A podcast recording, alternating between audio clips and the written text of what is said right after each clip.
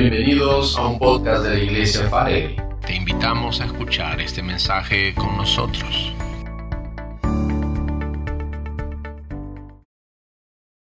Muy buenas tardes hermanos, Dios los bendiga. Qué bueno tenerlos una vez más ahí. Gracias a Dios por el privilegio de estar aquí una vez más compartiendo con ustedes el cuerpo de Cristo. Y después queremos orar, queremos orar para poder comenzar en este tiempo.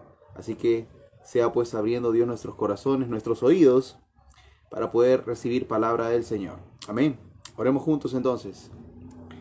Padre amado, gracias Señor por este tiempo precioso en el que tenemos, Señor, en tu casa, tu iglesia, el cuerpo de Cristo, siendo edificados con tu palabra, siendo guiados, exhortados, Dios, animados, aún reprendidos, Dios, si fuera necesario, para poder, Dios mío, volver a los pies tuyos, a los pies de la cruz de Cristo. Bendito sea, Señor, por este tiempo. Usa tu palabra con poder, autoridad y de nuevo que sea ella revelando lo más, eh, lo más profundo en nuestros corazones y trayéndolo a la luz para que podamos ver, Señor, tu compasión y misericordia en la obra de Cristo por nosotros. Amado Dios, te damos la gloria a ti por este tiempo. En el nombre poderoso de Cristo nuestro Señor. Amén y amén. La evasión qué tal tema, ¿verdad? Pero bueno, como siempre, tratamos de poder poner un título que vaya acorde al, al, tema que queremos desarrollar, pero no queremos pues dejarlo en el aire, porque muchos han estado preguntándome, y más aquí en casa, ¿qué cosa quiere decir esto de evasión? Pero bueno, sencillo, vamos a tratar de definir la palabra y vamos a ayudarnos de un diccionario. Y bueno, ahí vamos a ver nuestras notas yo lo voy a leer, pero ustedes también pueden leerlo ahí en sus pantallas. El significado de la palabra evasión es cualquier forma, dice nuestras notas, de distracción o entretenimiento y, dice, paralelamente también es una forma u o estrategia para no afrontar una responsabilidad. Voy a leerlo nuevamente, atentos desde sus casas. Es cualquier forma de distracción o entretenimiento y paralelamente, es decir, a la vez, una evasión es una forma o estrategia para no, escúchese, no afrontar una responsabilidad. Y bueno, la primera parte es bastante interesante porque eh, la palabra evasión va ligada a muchos otros términos que obviamente determinan en qué ámbito aplicarse. Pero eh, nosotros, como seres humanos, constantemente estamos practicando este tipo de actividades. Y esto no solamente pues eh, en el ámbito eh, económico, en el ámbito social, sino también en nuestra vida personal. Todos los días, en cada momento, tratamos de evadir aún nuestra propia realidad. Y hablando del hombre natural, muchas personas pues encuentran eh, una monotomía en las cosas y en el día a día. de repente usted sabe y está cronometrado los tiempos en casa, qué cosa debe de hacer, qué cosa está marcando, y mira, ya llega esta hora y tenemos que hacer esto, después de esto sigue lo aquello y después de esto lo otro, y llega, bueno, se acaba el día y al día siguiente el mismo cronograma, los mismos horarios, las mismas actividades, y obviamente tratar de eh, salir de eso, eh, para salir o para llegar a salir de la monotonía, de, de, de este círculo, ¿no? De uno y otras cosas que se repiten una tras otra, eh, nosotros vemos la manera de evadir esta realidad.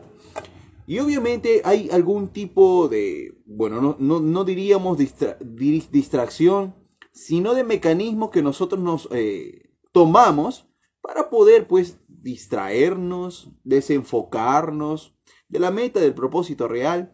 Pero no solamente eso, sino que tratamos de esquematizarlo de manera que no suene o no se vea como una evasión para eso pues ideamos nosotros los hobbies, ¿no? Si tú tienes pues eh, una afición bastante fuerte por el tema de las películas, las series, vas a tratar de distraerte, de salir de la realidad en la que te encuentras, de la monotomía, del día a día, viendo y concentrándote en ello y bueno, metiéndote en historia.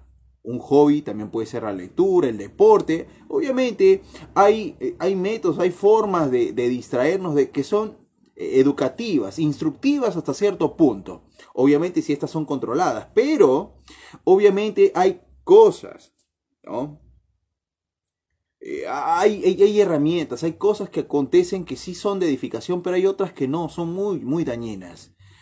Y obviamente hay muchas personas que también quieren evadir, salir, zafar de su responsabilidad, eh, no tener ningún tipo de, de responsabilidad con respecto a las cosas que acontecen por sus acciones propias, que empiezan pues a abandonarse no en un hobby que podría ser muy saludable, sino en el alcohol, en las drogas. Todo para poder evadir la responsabilidad. Y bueno, este término también nos lleva a, preguntarnos, ¿qué cosa es responsabilidad? ¿Qué implica? Ah, bien, vamos a tratar de definirlos en palabras breves. Vean en sus notas ahí en sus pantallas. ¿Qué es responsabilidad? No es otra cosa que el cumplimiento de las obligaciones. Y en primera persona, de mis obligaciones o deberes, algo que por lo general se enseña a muy temprana edad. Sabemos nosotros que tenemos deberes y derechos, ¿no? Tenemos derechos, claro, pero también tenemos deberes. Y la responsabilidad está vista también como una virtud, está vista como una buena actitud, la capacidad de generar gran valor en una persona, pues se considera dicen nuestros, nuestras notas, un gran valor y una gran cualidad. Obviamente hay responsabilidades de todo tipo. Hay responsabilidad civil, la que yo tengo para con mi amigo, con mi hermano, con mi conocido. Hay responsabilidad social, hablando no solamente de individuos, sino de un grupo, un, un colectivo, ¿no? Yo en la sociedad. Hay responsabilidades penales, jurídicas, Obviamente todas estas se emplean en otro tipo de ámbito, otro tipo de esfera. Pero la responsabilidad no es otra cosa que, que el que yo responda por mis obligaciones, ya sean facultadas por una ley, por una norma, ya sean a sabiendas o no incluso. ¿Por qué digo esto? Porque obviamente todas estas responsabilidades vienen como consecuencia de una ley dada a sabiendas o no, en el sentido de que pueda que yo no sepa, no esté enterado de cuál es mi responsabilidad, cuál es mi deber con respecto a un tema, a una persona, a un grupo social, con respecto, eh, bueno, si usted es empresario, con respecto al tema jurídico, laboral, hay responsabilidades. Independientemente de si estamos o no instruidos o enterados de ellas. Por ejemplo, hay algo muy, muy, este, muy sonado en este tiempo y pero yo dedico unos cuantos minutos al día para poder leer actualidad. Y hace unos meses estaba muy sonado el tema este del aborto legal, si se aprobaba o no se aprobaba. Pero lo que no sabemos es que hay una declaración internacional. Eh, hay una normativa para los derechos del niño, que se celebran obviamente, que se celebran en la gran mayoría de países de América Latina. Y es importante recalcar que la primera, ¿no? La primera, la más grande consideración de este tratado internacional con respecto a los derechos de los niños es el derecho a la vida, el cual, ¿no? Este colectivo, ¿no? Busca pues anular, obviar, ¿no? Y queriendo legalizar el aborto. Obviamente, si, si esto, se, esto procede, nosotros estaríamos evadiendo este gran, mm, esta gran ley, este gran mandato, entre comillas, ¿no? Y obviamente la responsabilidad con ello. Y esto viene ligado con respecto a los deberes y derechos, ¿no? Ellos, ellos quieren y demandan que se cumplan sus derechos de ejercer su libre sexualidad y que está bien, que está bien. Y yo, yo no puedo delimitar ¿no? el libre ejercicio de la sexualidad de los demás. Simplemente puedo eh, ejercer justo juicio con respecto a las cosas que afectan directamente a la sociedad. Es decir, si usted como individuo desea ejercer su sexualidad como mejor le plazca y no perjudica a nadie, usted puede hacerlo, no hay ningún problema. Pero si usted va a ejercer esa libertad que usted tiene, eh, delante, no sé, de, personas en la calle, en un parque, en un colegio, entonces sí está evadiendo su responsabilidad civil. Porque usted tiene que responder, hay deberes y obligaciones que tiene que cumplir para con un grupo, con un colectivo, con la sociedad. Y eso es lo que nosotros le llamamos responsabilidad social. Pero evidentemente se está vulnerando esto, ¿no? No quiero más ahondar en el tema, pero debemos de saber que una obligación viene adherida siempre también de un derecho. Así como sabemos que si cumplimos nuestros derechos, tenemos derechos, con esos derechos también tenemos obligaciones. Esto solamente para poder delimitarlo y hablar del plano, eh, del plano eh, por decirlo, natural, nacional, la coyuntura del día de hoy. Pero no solamente eso, sino que también eso se desarrolla pues en todo tipo de lugar. Por ejemplo, el joven que quiere pues tener enamorada o novia sin haberse casado y querer gozar de los beneficios, entre comillas, derechos del matrimonio. Eh, pero obviamente él quiere deslindarse de responsabilidades, ¿no?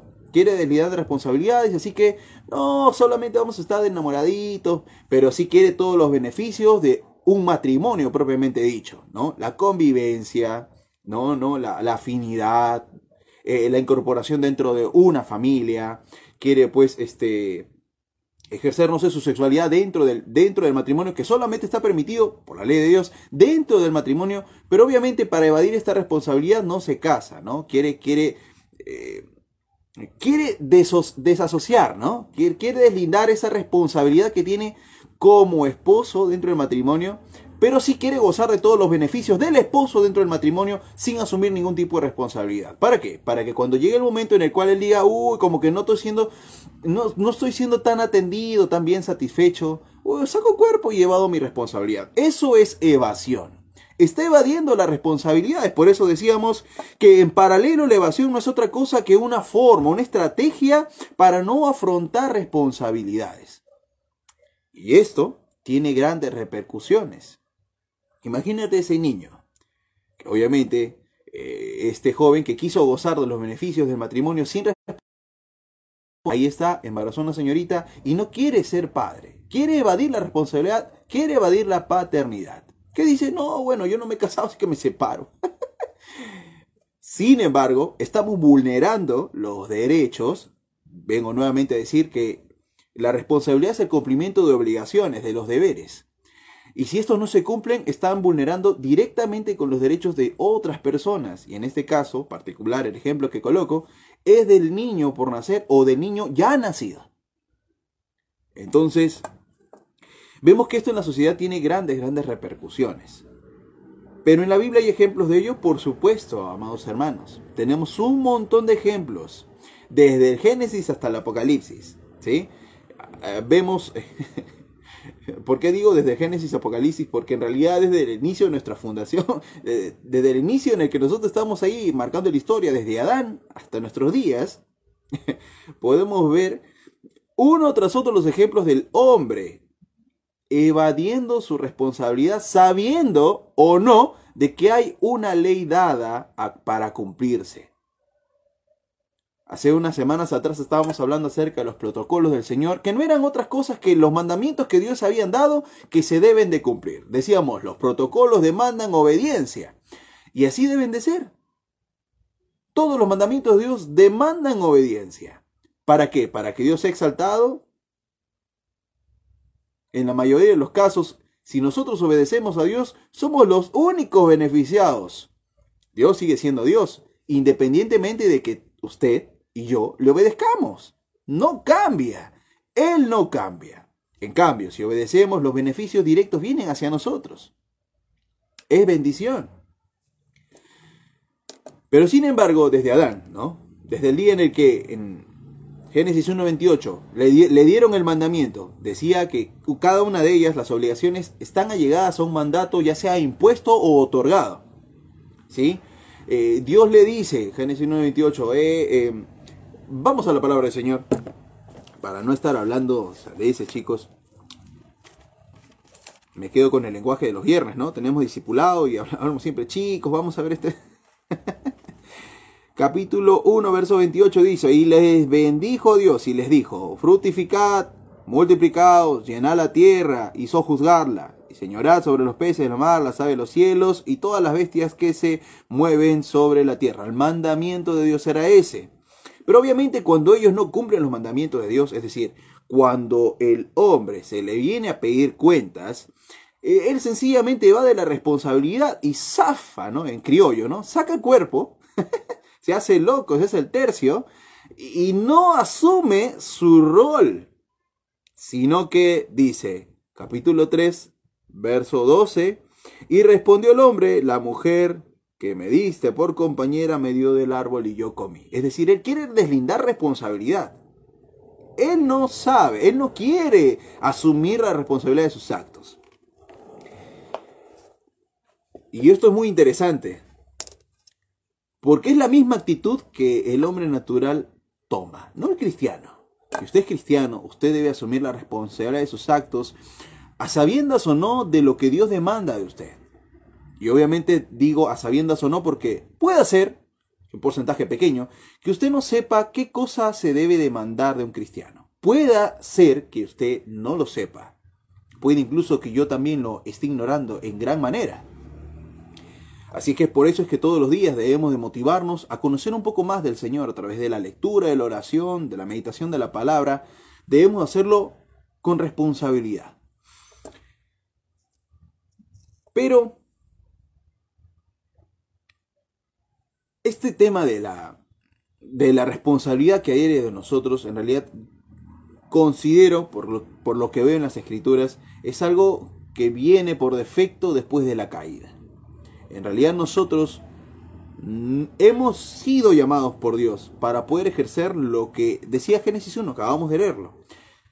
Pero lamentablemente con la llegada de la caída y el hombre que, en desobediencia, en pecado, eh, se vuelve como que una especie de, de ente justificable, ¿no? O autojustificable, ¿no? Él dice, mira Dios, como que me parece que yo no tengo tanta responsabilidad como tú la demandas.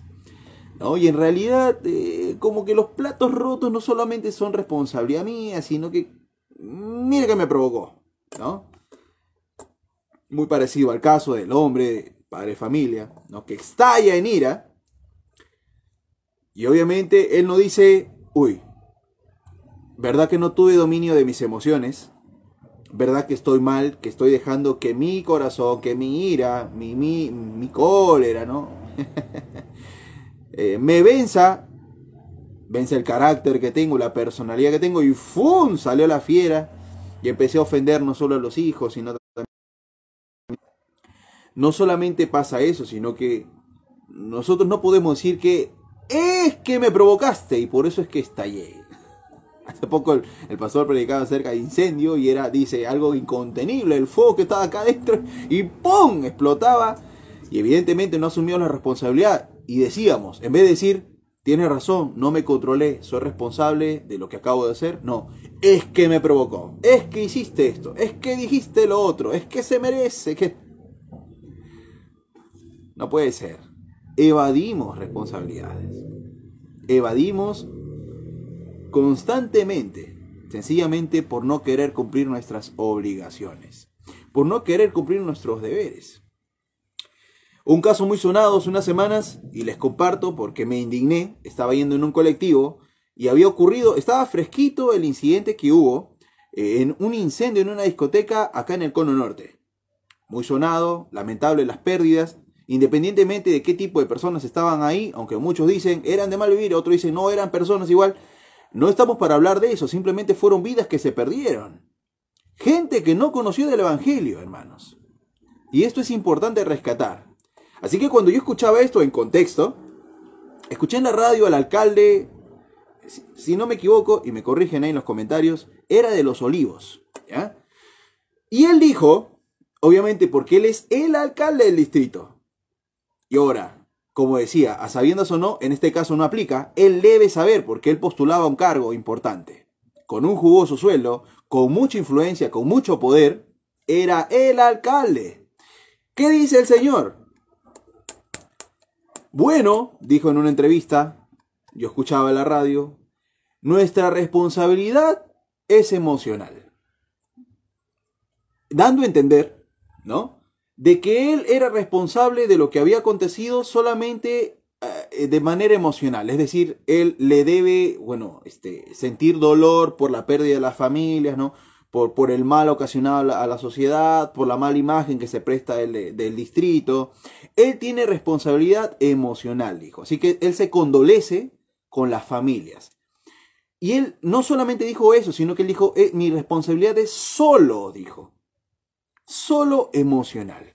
Entonces ese rato que yo escuché eso, yo me indigné porque evidentemente él como jefe, ¿no? Como, como el responsable directo de todo lo que acontece dentro de su distrito, él no solamente tiene responsabilidad emocional, que debería tenerla, todos la tenemos. Si mi hermano llora, yo, yo también me debo de compadecer y ver, ver cómo solucionar el problema que lo ha llevado a esa condición.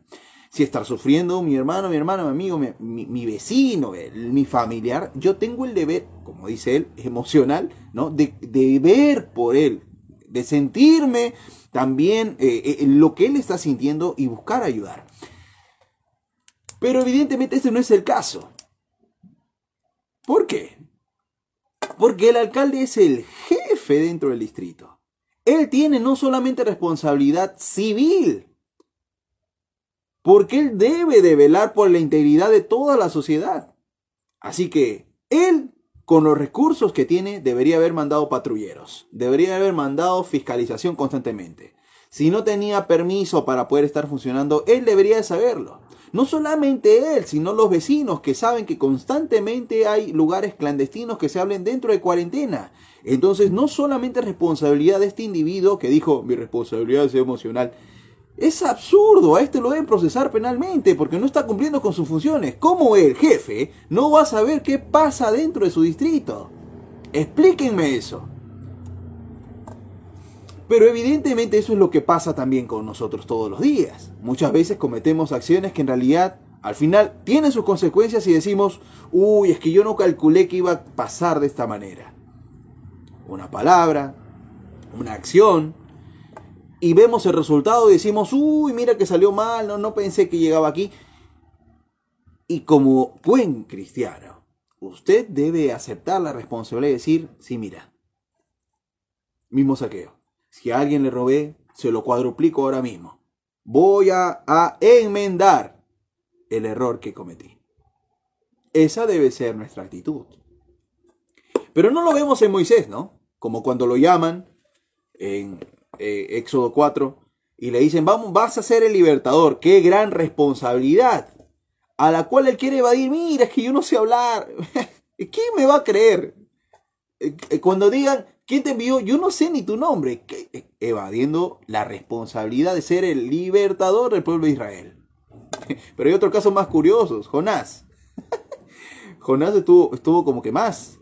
Jonás, te vas a ir a predicar al Nínive para que todos se arrepientan. ¿Ah, sí? No, no quiero. Él, en buen criollo, ¿no? Sacó cuerpo, se hizo el tercio, se hizo el loco. Me voy a otro lugar. Pero tienes que ir acá a Hacho. No, me voy a Jicamarca yo. No, me importa, yo me voy a otro lado. No quiero saber nada con eso, evadiendo responsabilidades. No quiere cumplir con sus obligaciones. Ay, hermanos. Evidentemente, seguir a Cristo demanda mucho. Y hay muchas obligaciones que seguir. Hay un pasaje muy interesante en Lucas 9 en las que muchas personas se acercan a Jesús y mira qué gran título, discípulo de Cristo. Es un título tremendo. En la época de Cristo, sabiendo lo mediático que era el Señor y que todo Medio Oriente hablaba de él, era pues notable tener el título de seguidor de Jesucristo. Así que muchos lo tentaban, muchos lo, querían poseer. Y por eso tú ves muchos de los pasajes, 5.000 personas, 10.000 personas, 15.000 personas, 3.000 personas, escuchando los mensajes del Señor. Porque evidentemente querían tener este título, seguidor de Cristo. Pero vemos en Lucas, abre tu Biblia ahí conmigo, Lucas capítulo 9. Lucas capítulo 9, lo tenemos ahí, verso 57 en adelante. ¿Qué es lo que vemos? Vemos los que querían seguir a Jesús. No dice los que seguían. No está hablando de los discípulos. Con los discípulos fue distinto. Cristo vino y le dijo, ven, sígueme. Y ellos, dejándolo todo, dice, asumieron la responsabilidad y obviamente junto con ello, los beneficios. De estar al lado del Señor, de compartir en su ministerio, de ser llamados apóstoles de Cristo pagaron el precio. Porque hay que pagar un precio. Pero los que querían, es decir, un mero sentimiento, la pasaron distinto. ¿Qué dice el texto? Verso 57. Yendo ellos, uno dijo en el camino, Señor, te seguiré donde quiera que vayas. Y él le dijo, las zorras no tienen guarida, las aves de los cielos nidos, mas el Hijo de los hombres, mas el Hijo del Hombre, perdón, no tiene dónde reposar la cabeza. Y otro le dijo, sígueme. Y él le dijo, Señor, déjame que primero vaya y entierre a mi padre. Jesús le dijo, deja que los muertos entierren a sus muertos y tú ve. Es un orden, ¿ah? Está mandando el Señor. Y anuncia el reino de los cielos. Entonces dijo otro también, te seguiré, Señor, pero déjame que me despida primero de los que están en mi casa. Jesús le dijo, ninguno que poniendo su mano en el arado mira hacia atrás es apto para el reino de Dios. Hermanos, como vemos hay un montón de gente que quiere y muchos con estas cualidades. Quieren tener el título de, pero no quieren asumir el costo. Muy, semejante a la parábola que cuenta el Señor acerca de eh, ¿a qué compararé el reino de los cielos? Y ¡pum! se soltaba algo que en realidad era chocante para todos los que escuchaban y decían, no puede ser que sea tan, tan, tan demandante el reino de los cielos. Pero sí, lo vemos también en el libro de Mateo, capítulo 19.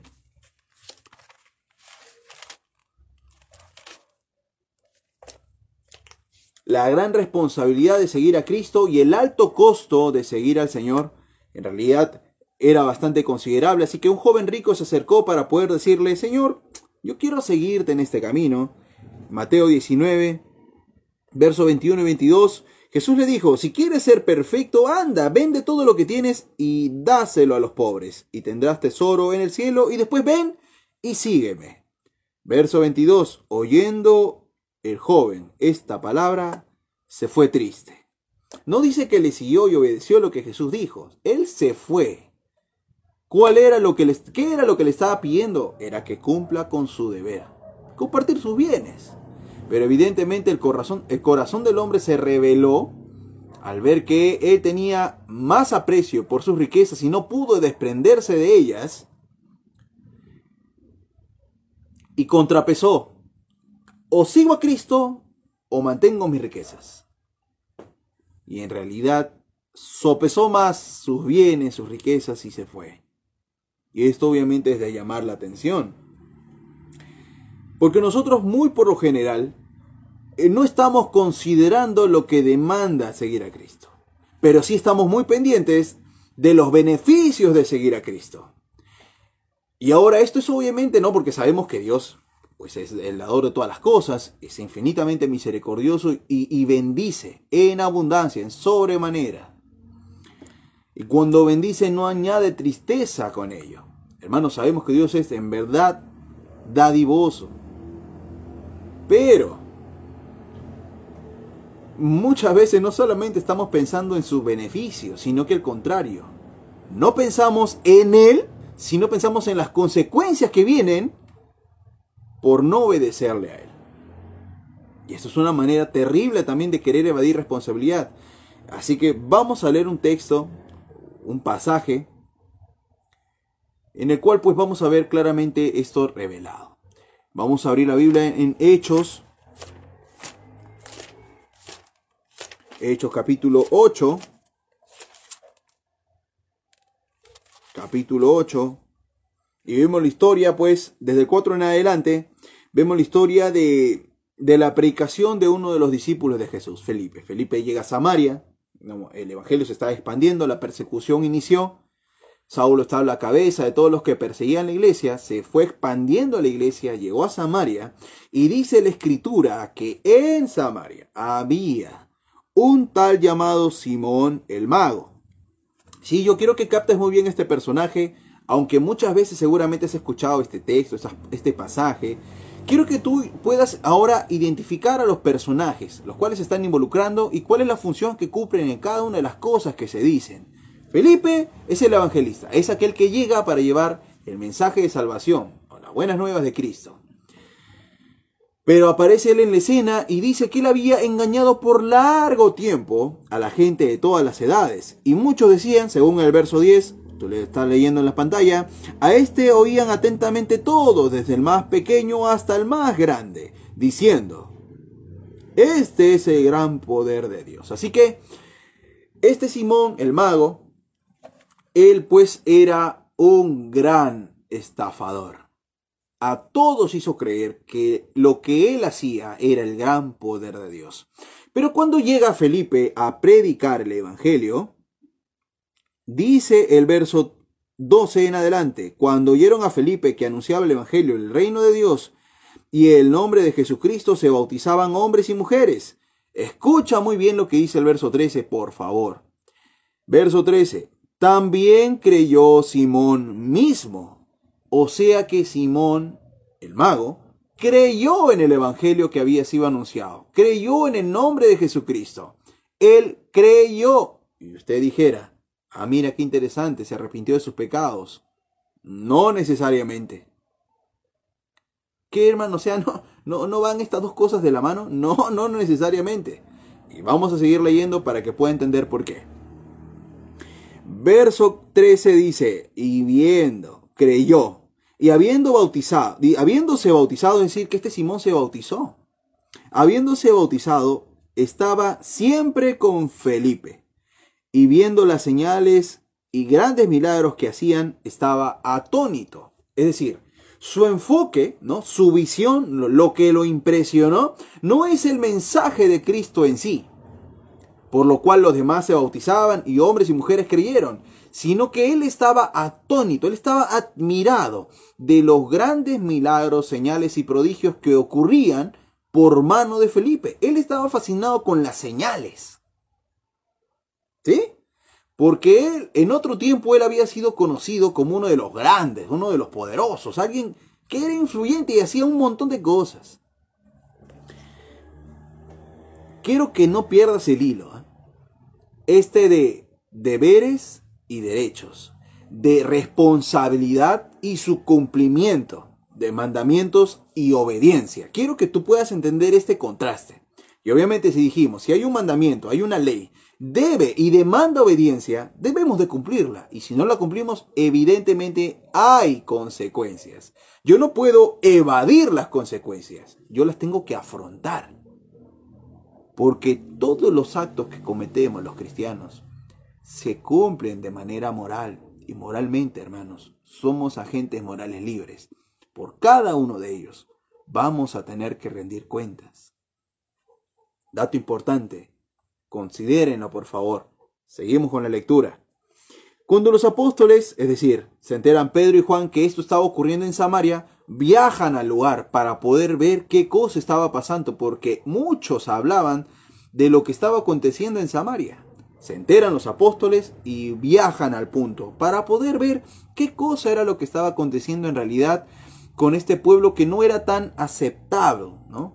por los judíos. Pero como se había expandido y muchos evangelistas fueron a predicar el evangelio a más lugares, e-, es importante lo que está aconteciendo aquí, dijeron los apóstoles.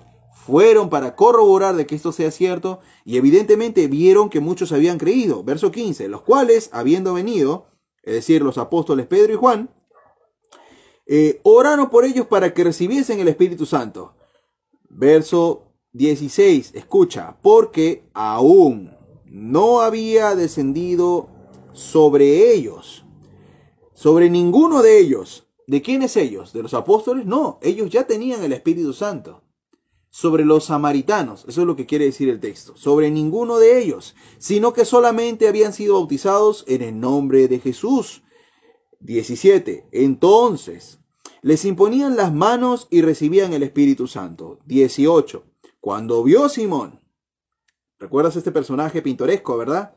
Que estaba más cautivado no por el mensaje de salvación, no por el anuncio del Evangelio, sino por las obras que se estaban haciendo en el nombre de Jesús, decir, los milagros, las señales, los prodigios, él queda cautivado nuevamente porque vio que los apóstoles imponían las manos y había una manifestación del Espíritu. ¿Cuál? No lo sé, no lo dice el texto. Así que yo no puedo decir algo que no está eh, explicándose dentro del texto. Pero sí él vio, así que era evidente, algo estaba pasando delante de los ojos de Simón, que él dijo, wow, ya he visto señales, milagros, prodigios, pero ahora acontece esto y digo yo, no puede ser, es impresionante. Puede ser, cabe la posibilidad de que él esté viendo la manifestación del Espíritu. Puede ser, como en Pentecostés, la gente empezaba a hablar lenguas, o qué sé yo, porque esa es una, la única referencia que tenemos de antes de este capítulo. El derramamiento del Espíritu Santo dentro del pueblo judío, y ahora este sería como antecedente para lo que va a venir después con Cornelio, más adelante, eh, un derramamiento del Espíritu Santo dentro de ese pueblo que entre comillas no era pueblo, los samaritanos. Seguimos leyendo.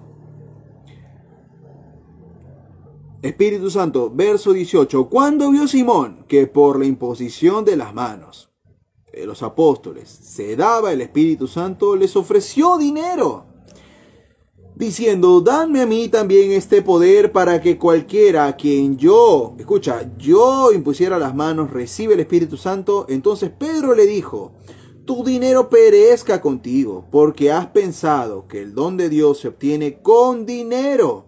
No tienes, escucha, tú, Simón, no tienes parte ni suerte en este asunto. ¿En cuál asunto? En el, Evangelio, en la salvación por fe. No tiene parte ni suerte, es decir, puede, puede que diga el texto, creíste, pero no tienes parte ni suerte con esto. Al contrario, verso siguiente le dice, arrepiéntete, muestra suficiente para decir que él no había sido un ser generado. No tenía el Espíritu Santo. Pero aún así, después de que se descubre ¿no? que esta persona ni siquiera tenía parte con respecto al reino de los cielos, del Evangelio, del ministerio de Cristo, no tenía nada le declara a Pedro las cosas que van a acontecer en su vida. En la Biblia, hermanos, hay oráculos de bendición y también de maldición. Esto lo voy a pasar a detallar en otra oportunidad, pero breves ejemplos. Hay palabra de bendición en muchos pasajes del Antiguo Testamento y también en el Nuevo. Jesús bendiciendo a los niños, Jesús declarando palabra de bendición para los que están ahí, hablando para Jerusalén constantemente, pero también para Jerusalén, también les decía, esa palabra de la higuera, la cual se seca, y, todos dicen, uy, ¿qué pasó? No da fruto, sí, pan, la maldijo, y ocurrió. O cuando Jesús profetiza acerca de Jerusalén, Jerusalén, Jerusalén, cuántas veces vine a ti, quise juntarte como la gallina junta sus pollitos, pero no quisiste, en verdad te digo, ¿no? que llegará el día y empieza a lanzar un oráculo de maldición. Cuando pasa por el templo y mira lo majestuoso, mira Señor, ven acá, mira lo majestuoso que es nuestro templo, Jesús lanza un oráculo de maldición otra vez y le dice, te digo que no va a quedar piedra sobre piedra sobre este lugar. Hermanos, hay muchos, muchos ejemplos. Y este es uno más, un oráculo de maldición, en el cual se le dice a Simón lo que va a acontecer para él. Porque, verso 23, porque en hiel amargura y presión de maldad veo que estás. Respondiendo, ah, respondiendo. Entonces Simón le dijo, escucha, Simón acaba de recibir una profecía de las cosas que van a pasar y acontecer en su vida si él no se arrepiente. Si tú, tú no tienes, verso 21, tú no tienes parte ni suerte en este asunto, porque tu corazón no es recto delante de Dios. Arrepiéntete. Pues eh, de esta tu maldad ruega a Dios y quizás te sea perdonado. Es decir, ni siquiera tenía la convicción de que el pecado que está cometiendo Simón pueda ser perdonado. Era tan escandaloso el pecado que había cometido Simón que aún el apóstol no está seguro de que Dios pueda perdonar ese pecado.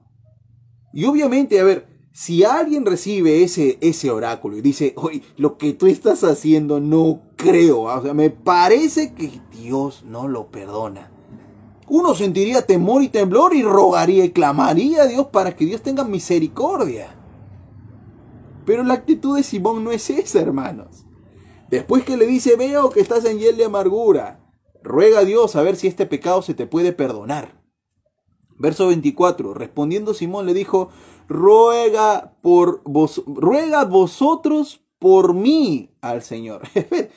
o sea, él ni siquiera está preocupado por hacerlo él, sino que se lo pide a ellos que lo hagan. Está evadiendo la responsabilidad, por supuesto, pero no ese es el más grande problema. Que sigue diciendo, rueguen ustedes por mí al Señor. escucha, para que nada de esto que habéis dicho venga sobre mí. Esto es terrible. Terrible porque él no está considerando el hecho de que en verdad, después de haber escuchado el Evangelio, él deba de proceder a arrepentirse. Mira que ha escuchado de Felipe, ha visto señales y también ha escuchado la predicación de los apóstoles. Hermanos, ni con eso él procedió a arrepentirse. Pero aún así, cuando se le indica qué cosas va a venir a su vida, él no procede a arrepentirse. Él persiste en su error y evade la responsabilidad. Lo primero, le dice a los apóstoles que intercedan por él al Señor, cuando él lo debe hacer. Él es quien debe de rogar, Él es quien debe de clamar, Él tiene que arrepentirse y no lo quiere hacer. Y peor, lo segundo, porque Él no está preocupado por su condición espiritual delante de Dios, Él está preocupado por las consecuencias que van a venir. Ni siquiera por, por la condición en la que Él se encuentra con Dios, sino Él quiere evadir las consecuencias. Él no quiere que le acontezca nada malo, Él quiere seguir igual, en enemistad con Dios, pero no quiere que, que acontezcan las cosas que el apóstol acaba de decir. Es triste, porque él no está preocupado por su condición, él está preocupado por las consecuencias que van a venir. Qué difícil. Qué difícil ver que en realidad muchos, muchos, muchos, muchos de los casos, en realidad no es temor a Dios por quien retrocedemos, sino temor a las consecuencias. Y estoy segurísimo de que si nosotros anuláramos las consecuencias de nuestras propias acciones, muchos seguiríamos haciendo lo mismo. Y hablo de manera personal. Usted esté completamente seguro que al igual que yo muchas veces hemos hecho cosas que han estado mal, han estado erradas. La, la condición es que podamos arrepentirnos, pedir perdón y rogar al Señor y no tratar de camuflar el error, no tratar de evadir la responsabilidad. Porque como te dije, cuando se evade este tipo de responsabilidades estamos empezando a vulnerar los derechos de otros. En la Biblia lo vemos clarísimo. Nunca, nunca se nos pide pensar en nosotros mismos antes que en los demás. Así que ama a Dios por encima de todas las cosas Mateo 22, versos 37 y 38. Y después se nos indica que nos amemos a nosotros. ¿No? Se nos indica que amemos al prójimo como a nosotros mismos. Antes, antes que nosotros, siempre estará el prójimo. Siempre, hermano. Por amor a Cristo, por amor a la iglesia, siempre van a estar delante de nosotros. Y el título de este mensaje, La evasión, no invoca a otra cosa sino a reconsiderar nuestro caminar día a día y a ver en qué cosa estamos evadiendo responsabilidades. Estamos fijando nuestra vista para distraernos de lo que en realidad está pasando delante de nuestros ojos. Para escapar de nuestro mundo real en el cual somos, somos muchas veces eh, personas imperfectas, con errores, cuáles son esas cosas que nos distraen y no, no, nos hacen considerar nuestra verdadera condición. Si habrá algo que mejorar o no, si habrá algo que pulir, si habría algo por lo cual arrepentirme y pedir perdón, no solamente a Dios, sino también a los hermanos a los cuales de repente han sido afectados por nuestras acciones. Es tiempo de considerar, iglesia. Es tiempo de considerar que estas cosas que vienen uno, una tras otra, evadiéndose o tratando de armar un esquema, ¿no? una estrategia para no afrontar las responsabilidades, se vayan cayendo. Lo importante es que podamos ver en Cristo. Importante es que podamos ver en Cristo cada una de las soluciones. En Cristo hay perdón de pecados. En Cristo hay reconciliación. Es más, amado hermano, La palabra de Dios dice en el libro de Isaías, capítulo 1. Venid y que hagamos a cuentas. Si tus pecados fueren rojos como la grana, no, rojos como el carmesí, emblanquecidas serán como lanas. Y hermanos, tenemos que considerar esto, porque Dios es quien nos llama a tomar, Dios es quien nos llama a ajustar cuentas. Él mismo es quien viene en la persona de Cristo y nos dice, reconcíliate conmigo, reconcíliate. Y después de haber hecho eso, no queda ahí, sería precioso que quedara ahí, sino que aún mucho más glorioso es que nos encomiende esta reconciliación. Así que la palabra de reconciliación se nos ha ido entregada también. Amados hermanos, busquemos con responsabilidad seguir al Señor, no por los títulos, sino por el solo beneficio de estar delante de Él y gozar de su presencia. Oremos al Señor. Amado Dios, muchas gracias. Gracias Señor porque tú eres bueno. Nos ayudas Dios a ver cada área de nuestros corazones están careciendo, Dios mío. Que están, Dios mío, decayendo una tras otra. Tú conoces nuestros corazones. Ayúdanos, Dios, a ver claramente en aquellas cosas que están distrayéndonos, Dios del blanco están robando nuestra atención. Y aún, Señor, ayúdanos a derrumbar todo sistema que ya hemos implementado, Dios, para no afrontar la responsabilidad. Podamos ser, Dios, como sus discípulos, a los cuales tú llamaste. Dijimos, sí, te seguimos, Señor. Y gozaron de tu presencia, Señor. No solamente aquí en la tierra, sino en el reino